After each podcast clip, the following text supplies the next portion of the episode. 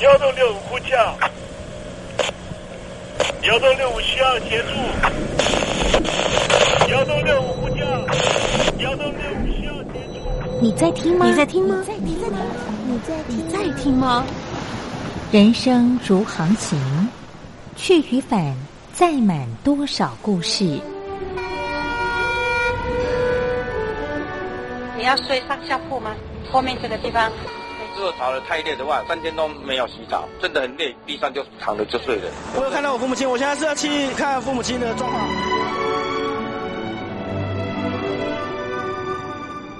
聆听故事湾，让每个故事找到属于自己的码头。我到了那儿以后，我们就往妈妈家去。我一到那边，就感觉我妈妈已经她能够活活下来都不容易。我知道，他没他没跟我讲，我也不敢问，好好苦。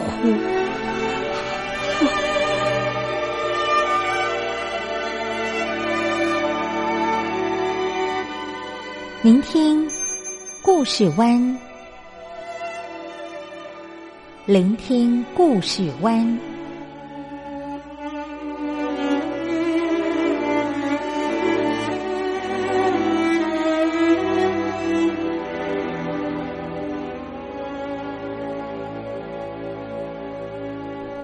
故事总有一个停泊的港湾。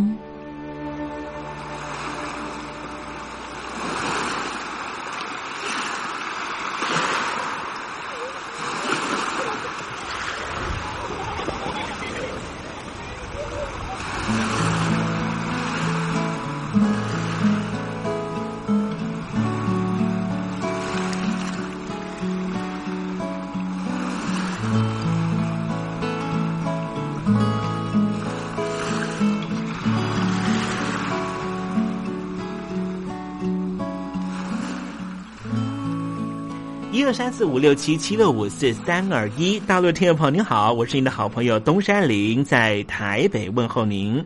正在为您进行的栏目就是聆听故事湾，一二三四五六七七六五四三二一，全年无休，每天在空中为您服务。您在每天的凌晨三点十分，或是傍晚的六点十分，都可以在光华之声频道收听到这个栏目。聆听寰宇趋势，不用太多解释，因为聪明的你心中自有诠释。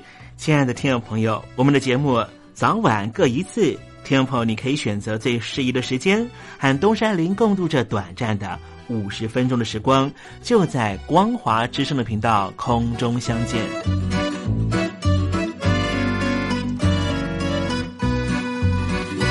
那么，听众朋友，收听、聆听故事湾东山林的节目，到底能够听到什么样的内容呢？尤其啊，我们环宇全世界，焦点放到神州大陆啊，光是整个中国大陆呢，就有将近九千家不同的大大小小的电台了。我们的节目到底有什么不一样的地方呢？嗯，让东山林自吹自擂一下吧啊。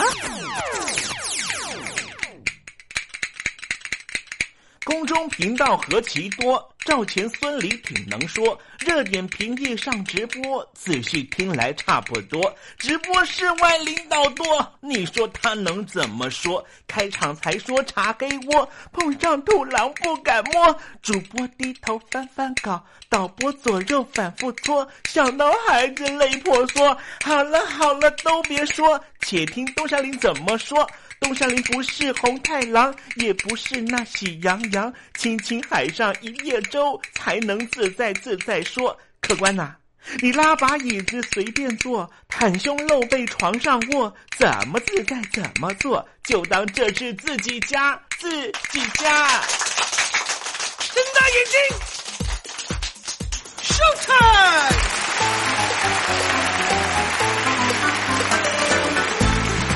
听众朋友，你好，我是你的好朋友东山林，在台北问候您。正在为您进行的栏目就是《聆听故事湾》啦。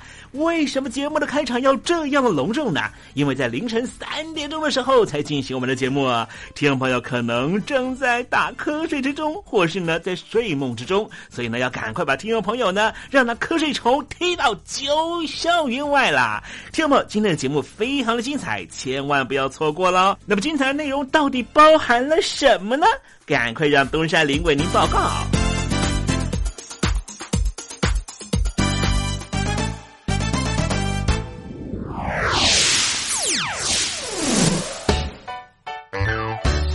星期六、星期天，猴子爱聊天。也许听友们觉得，怎么最近哈东协这些国家突然之间呢，对于北京都采取一个比较安全的距离啊？其实，在一九六零年代到一九七零年代东协成立的时候，那个时候呢，大家担心的就是共产主义在中南半岛这个地方肆虐。待会在时政你懂的环节里面，再跟听众朋友详细的说明这方面的话题。今天节目的下半阶段为您进行的环节就是电台推荐好声音。Sunday, Monday, Tuesday, Wednesday, Thursday Saturday，对你有一点想念，放心里面。Sunday, Monday, Tuesday。听众朋友，你们好，我是雨恒。深呼吸，你会发现 everything's fine。收听光华之声的节目，你也可以找到 happy day 的理由。“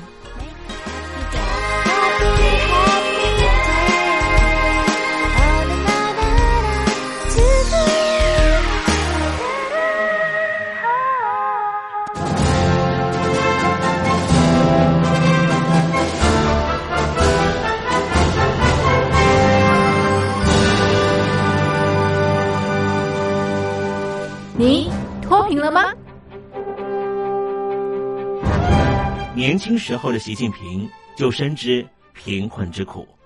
我当时和村民们辛苦劳作，目的就是让生活过得好一些。因此，扶贫一直是习近平的重要工作。二零一五年，习近平在中央扶贫开发工作会议上做了二零二零大陆全面脱贫的承诺。到二零二零年，我国现行标准下，农村贫困人口实现脱贫，是我们的庄严承诺。一诺千金，全社会要行动起来，进锐出战，精准施策。于是，一场脱贫攻坚战席卷大陆。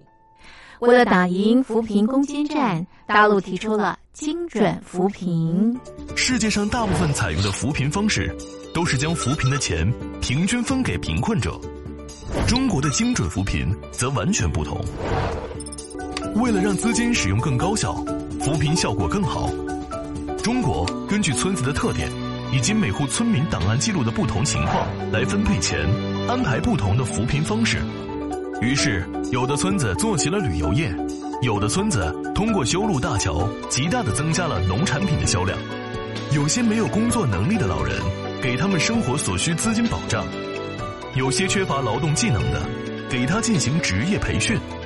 中国扶贫就是这样结合村子的特点与个人的情况，以个性化定制为每个贫困户找出脱贫方式。这就是中国扶贫的精准度。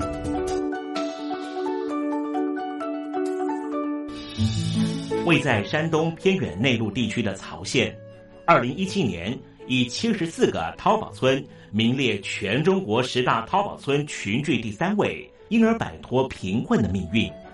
丁楼村是曹县淘宝村的鼻祖，全村有九成多的家庭在家开网店，大多以服装加工业为主，并形成产业，带动周边乡镇跟进发展，连人口都跟着回流。大学生和外出务工青年纷纷返乡创业。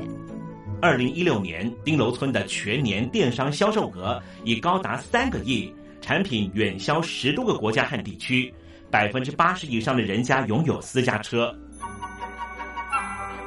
从二零一六年到二零一九年，大陆累计发放三千八百多亿人民币，并动员大量人力，全力扶贫。今年就是二零二零年，大陆彻底脱贫奔小康了吗？大陆国务院总理李克强在今年人大会议闭幕后的中外记者会上，他是这么说的：“中国是一个人口众多的发展中国家，我们人均。”年收入的平均水平是三万元人民币，但是有六亿人每个月的收入也就是一千元，一千元在一个中等城市可能租房都困难。现在又碰到疫情，其中有一位农民工说他五十多岁了，在外打工三十多年，每年如此。但今年就没有找到工作，全家都陷入困境。哎，第二朋友，你脱贫了吗？欢迎听众朋友来信分享你的脱贫经验，或者大陆政府脱贫做法与建议。我们准备高端短波收音机要送给您哦。活动从八月一日进行到十月三十一日，请您写下姓名、地址、邮编、联络电话。年龄等基本资料，传统邮件请寄到台北邮政一七零零号信箱，台北邮政幺七零零号信箱，嘉陵东山领收。电子邮件请寄 lily 三二九 at ms 四五点 highnet 点 Net，LILY 三二九 at ms 四五点 highnet 点 net。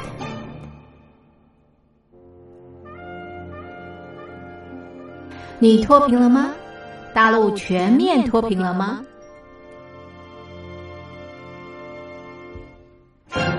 现在，请习近平同志讲话。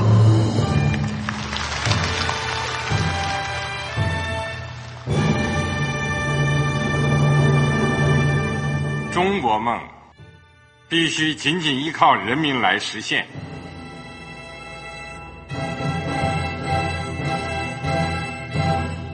好国民得关心家事、国事、天下事。呃，谢谢发言人。我们注意到啊，现在那个外面有很多关于前中央政治局委员周永康的一些消息和报道。我不知道发言人对这个事情有没有什么可以呃透露、可以披露的。国家对于公示啊，不是什么东西都要公示的。我只能回答成这样了，你懂的。作为天津市来说，每年要偿还的这个。公路建设的贷款量有多大？哎，这个好国民，这个偿还得回避时政敏感议题。因为他这个这个事儿，我就不好再说太细。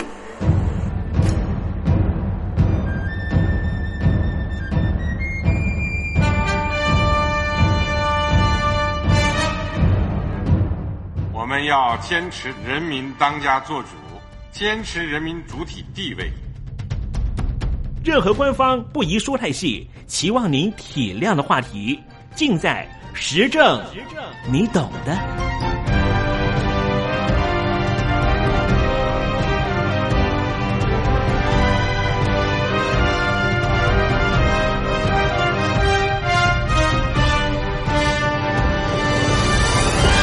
我只能回答这样了，你懂的。那些官方无法为您说太细的事情，就让东山林为您详细的说明白。天婆早上好，晚上好，正在为您进行的栏目就是聆听故事湾。此刻为您进行的环节就是时政，你懂的，一同关心焦点话题。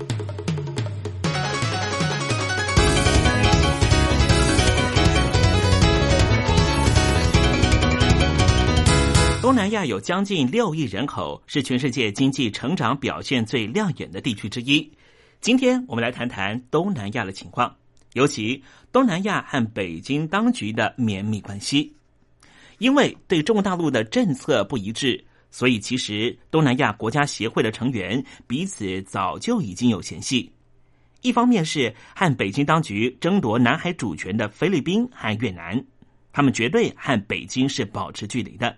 另一方面是接受中国大陆大量经济援助的柬埔寨和辽国，两边相互对立，也形成在东南亚国家协会内部的新的导火线。双方的对立正式浮上台面，是二零一二年七月东协外交部长会议。有争议的部分就在于是否在每一次会议之后都要发表共同声明，而共同声明是不是每次都要强调南海问题？菲律宾和越南当然希望在声明中记载南海纷争，并且提及对于北京当局的担忧。但是，身为二零一二年七月份东协外交部部长会议的主席国的柬埔寨，却是断然拒绝。这也是东协成立四十五年来首次没办法最终发表共同声明。会议之后，菲律宾的外交使节团批评柬埔寨作为主席国却缺乏中立性。菲律宾当局抨击柬埔寨不过就是主办方，负责行政流程。怎么可以带有特定立场，要求大家不要签署共同声明？柬埔寨当时的副总理兼外交部部长何南峰则在记者会上面立即反击说：“东协又不是法院，没办法决定主权归属的问题。”从这里就知道柬埔寨和菲律宾的嫌隙之深表露无遗。另外，二零一二年十一月亚欧会议。这高峰论坛在辽国首都永贞召开。当时的菲律宾总统艾奎诺三世在会议上，对于和北京当局的南海主权争议极力主张，我们需要具有法律约束力的行动规范。不过，当场北京的外交部的部长助理马朝旭立刻反驳说，这个问题似乎不适合在亚欧会议上面讨论。最后，菲律宾的主张没有被采纳。由此可见，北京当局的影响力确实不容小觑。柬埔寨和辽国为什么敢和东协这些大国家作对，发表亲北京的言论呢？外界猜测，这和北京当局的银弹攻势有关。例如，北京当局派出了数位重量级的人物访问柬埔寨，并且直接给予经济援助。二零一一年八月。当时担任中共中央政治局委员的周永康访问柬埔寨，除了提供一亿九千五百万美元的贷款作为购买三十台军用直升机的军费，而且还签订了契约，答应在建造道路、灌溉设施、寺庙修复等二十九项建设给予直接援助。二零一二年三月底，当时担任中共总书记的胡锦涛。在魁违了十二年之后，首度访问柬埔寨，和当时的洪森首相进行会谈，承诺将会协助柬埔寨培养人才、开发基础建设，并且提供总额四亿五千万人民币的无偿和有偿的借贷等经济援助。在民间方面，中国大陆的企业对柬埔寨扩大投资。二零一二年年底，柬埔寨南部的贡布省决定成立了一间中国大陆和柬埔寨合作的公司，共同开发柬埔寨第一座炼油设施。而中国大陆的中铁也将在博威下省新建一个一贯化作业的炼铁厂，并且铺设铁路。从一九九四年到二零一一年。中国大陆对柬埔寨的投资累计金额已经高达了八十九亿美元，金额庞大，居全东南亚区域之冠。辽国的情况也十分类似，中国大陆直接给予辽国首都永贞四亿五千万元人民币的援助，并且建设二零一二年当时亚非会议的国际会议场地。之后，中国的建设公司更是耗资了六亿美元。在辽国新建了高级饭店和商业设施。二零一二年十一月，中国大陆官方署名答应援助资金，协助柬国新建连接边界到永贞之间的道路。显而易见的是，中国大陆企图借由撒大钱给予部分东协会员国，来提升自己的影响力，让自己在东协各项会谈中占尽优势。最明显的效果就是展现中国大陆正在和东协进行交涉的南海行动规范上，东协内部已经出现了分歧意见。不过，在二零一五年，中国大陆在南海实际上新建了海上岛屿，这使得东协各国似乎对于南海行动规范上面有了更具体的共识，包括了辽国和柬埔寨，似乎这个时候都愿意站在菲律宾和越南这一方。东协现在正急着修补内部关系。二零一二年七月的外长会议结束之后。印尼的外交部部长马提当时就以特使的身份访遍了会员国，提出了南海六原则，联合所有国家的意见，避免上演分裂的戏码。二零一三年四月的东协首脑会议，主席国文莱在主席声明中记录，将会持续和北京当局交涉，早日签订行动规范，展现出东协会员国的团结气势。不过，未来各会员国能不能够各自放下利益关系，团结一致，似乎还有待考验。因为北京当局在二零一五年的时候又提出了一带一路的政策，这项政策很明显的把菲律宾排除在外。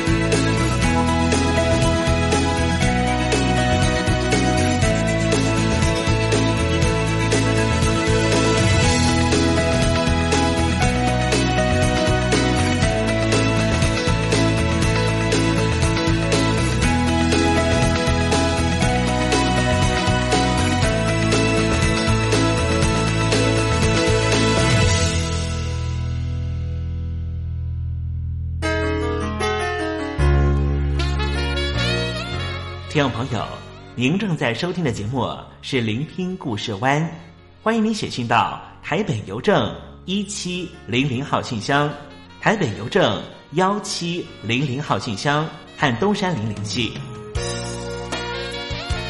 东山林就是东边的山里有只麒麟的东山林，东山林等候您的来信哦。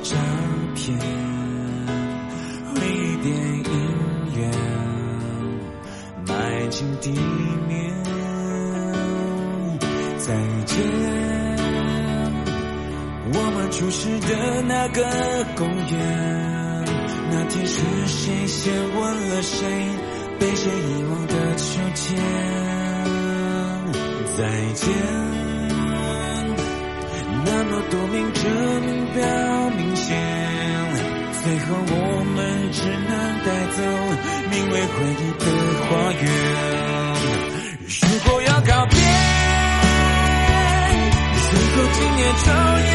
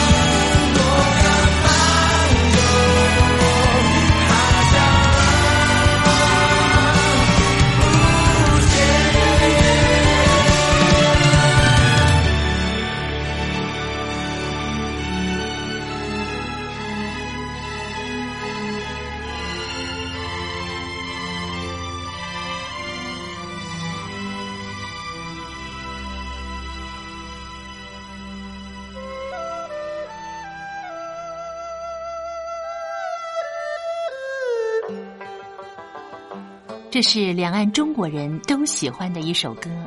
小城故事多，充满喜和乐。如果主持人播错了速度，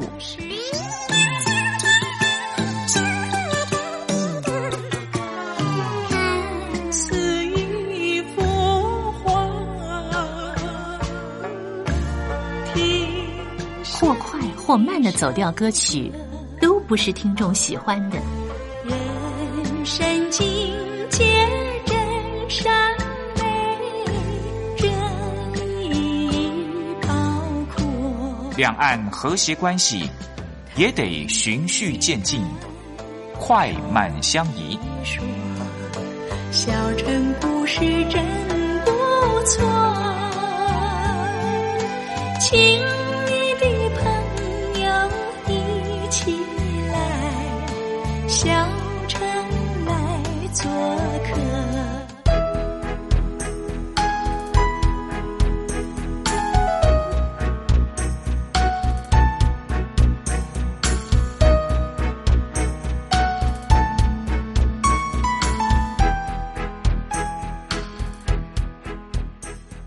生活中少不了知性的真，生活中少不了理性的善，生活中也少不了感性的美。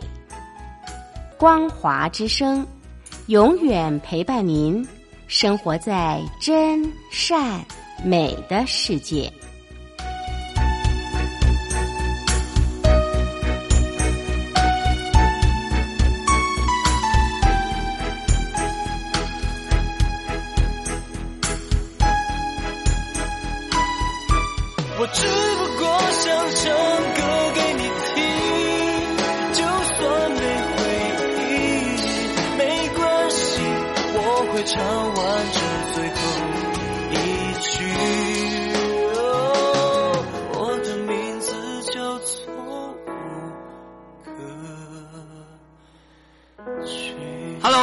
听众朋友，你好，没错，我就是吴克群。不管你现在在做什么，不管你现在在哪里，吴克群和光华之声在台北问候你。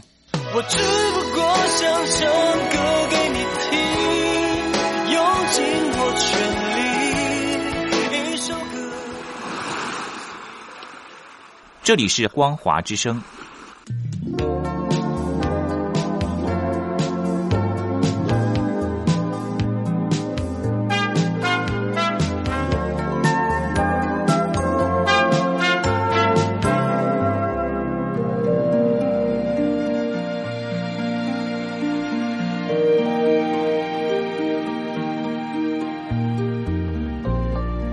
当中总有许多令人难忘的好声音。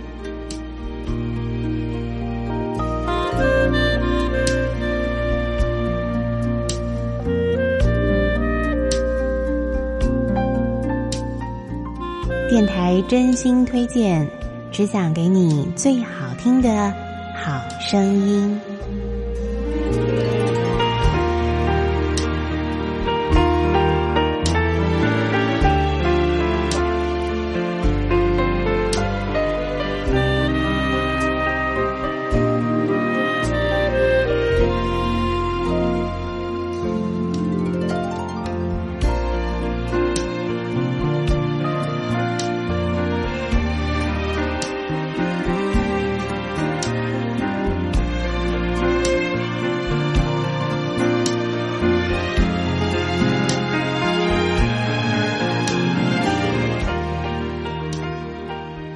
众朋友再度收听电台推荐好声音，我是冯安。今天为您所推荐的专辑呢，是一张古典沙发的音乐专辑哦。那么这是一张沙发音乐，不过呢，它却呃选用了非常知名的、有数百年历史的古典名曲呢，当做它的主要旋律哦。但是呢，却加入了许多流行音乐的元素。那么这张古典沙发专辑呢，是由德国非常著名的前卫摇滚团体金牛座的主唱兼吉他手齐维马丁呢，他所创造的。的上音乐哦，那么他把他多年的这个流行音乐的功力呢啊加到了这古典名曲当中哦，所以我们可以看到，在我们非常熟悉的古典音乐当中呢，还加入有这个呃都会节奏、爵士、电音，还有人声这样多元的音乐元素哦，那么造就这一张非常特别的古典沙发专辑。好，现在呢，我们就来欣赏啊专辑当中的第一首曲子，是改编自柴可夫斯基的《天鹅湖》。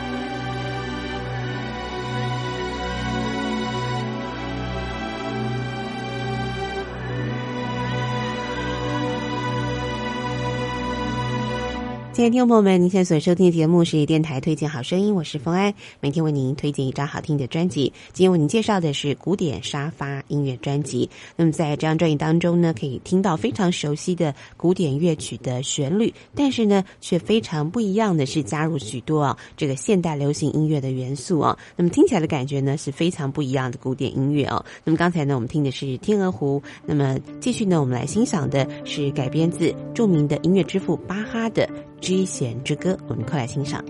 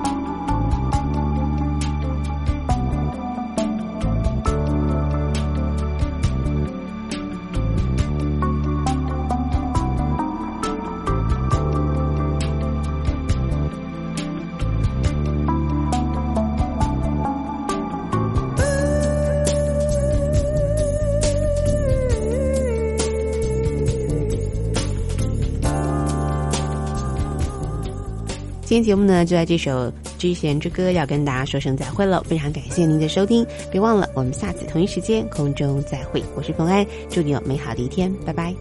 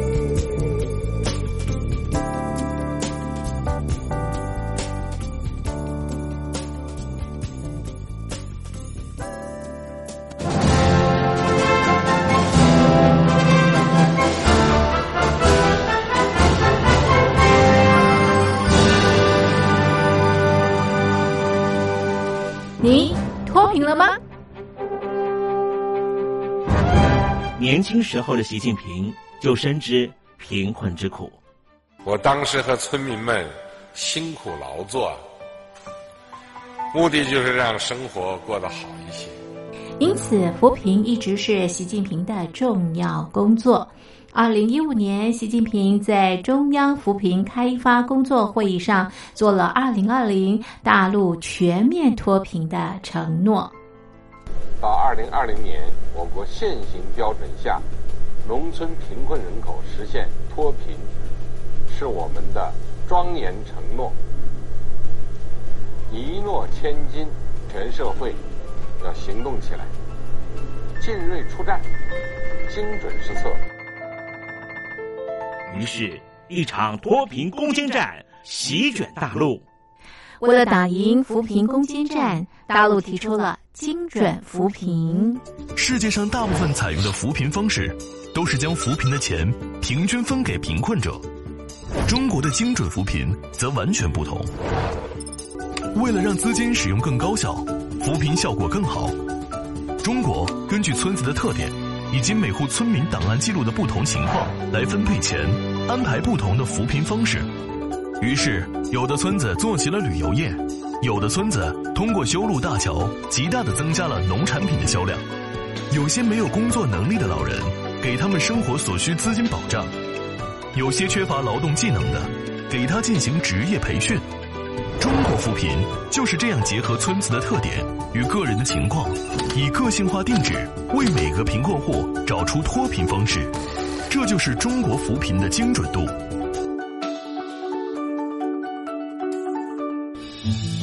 位在山东偏远内陆地区的曹县，二零一七年以七十四个淘宝村名列全中国十大淘宝村群聚第三位，因而摆脱贫困的命运。丁楼村是曹县淘宝村的鼻祖，全村有九成多的家庭在家开网店，大多以服装加工业为主，并形成产业，带动周边乡镇跟进发展，连人口都跟着回流。大学生和外出务工青年纷纷返乡创业。二零一六年，丁楼村的全年电商销售额已高达三个亿，产品远销十多个国家和地区，百分之八十以上的人家拥有私家车。从二零一六年到二零一九年，大陆累计发放三千八百多亿人民币，并动员大量人力，全力扶贫。今年。就是二零二零年，大陆彻底脱贫奔小康了吗？大陆国务院总理李克强在今年人大会议闭幕后的中外记者会上，他是这么说的：“中国是一个人口众多的发展中国家，我们人均年收入的平均水平是三万元人民币，但是有六亿人。”每个月的收入也就是一千元，一千元，在一个中等城市，可能租房都困难。现在又碰到疫情，其中有一位农民工说他五十多岁了，在外打工三十多年，每年如此，但今年就没有找到工作，全家都陷入困境。唉，听众朋友。你脱贫了吗？欢迎听众朋友来信分享你的脱贫经验，或者大陆政府脱贫做法与建议。我们准备高端短波收音机要送给您哦。活动从八月一日进行到十月三十一日，请您写下姓名、地址、邮编、联络电话、年龄等基本资料。传统邮件请寄到台北邮政一七零零号信箱。台北邮政幺七零零号信箱，嘉陵东山零收。电子邮件请寄 lily 三二九 at ms 四五点 highnet 点 net，l i l i 三二九 at ms 四五点 highnet 点 net。杨柳青青着地垂，杨花漫漫搅天飞。柳条折尺花飞尽，借问行人归不归？听众朋友，这首出自于隋朝的送别诗，作者是什么人已经没法考据了。但是诗句里面借由折下柳条送给友人的情节描绘，也确实传达出对朋友那份恋恋不舍的情谊。节目接近尾声了，要跟听众朋友说再见了。东山林不奢望明天和你在空中相会，只期望听众朋友明日一切平安喜乐。再见了。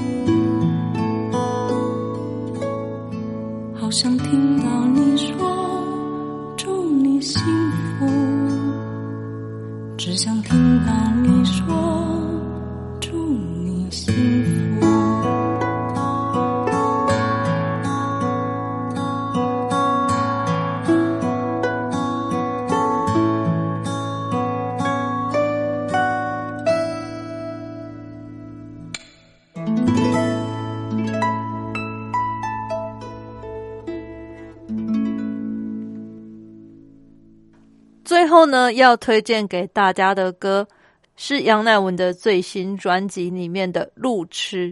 这个路痴啊，它有一种呈现了一个在爱情里面盲目的感觉，可能会在爱情里面成为这个路痴，在彼此的世界里面迷失，然后永远也回不到原本的位置哦。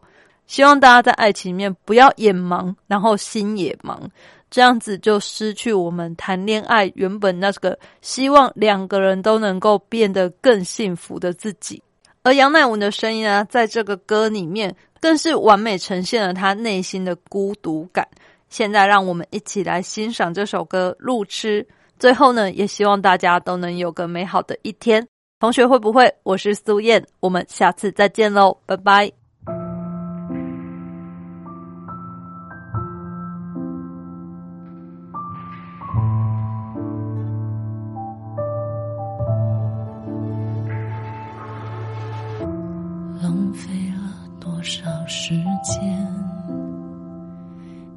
笑着等我出现。后来我赶到终点，而你已经笑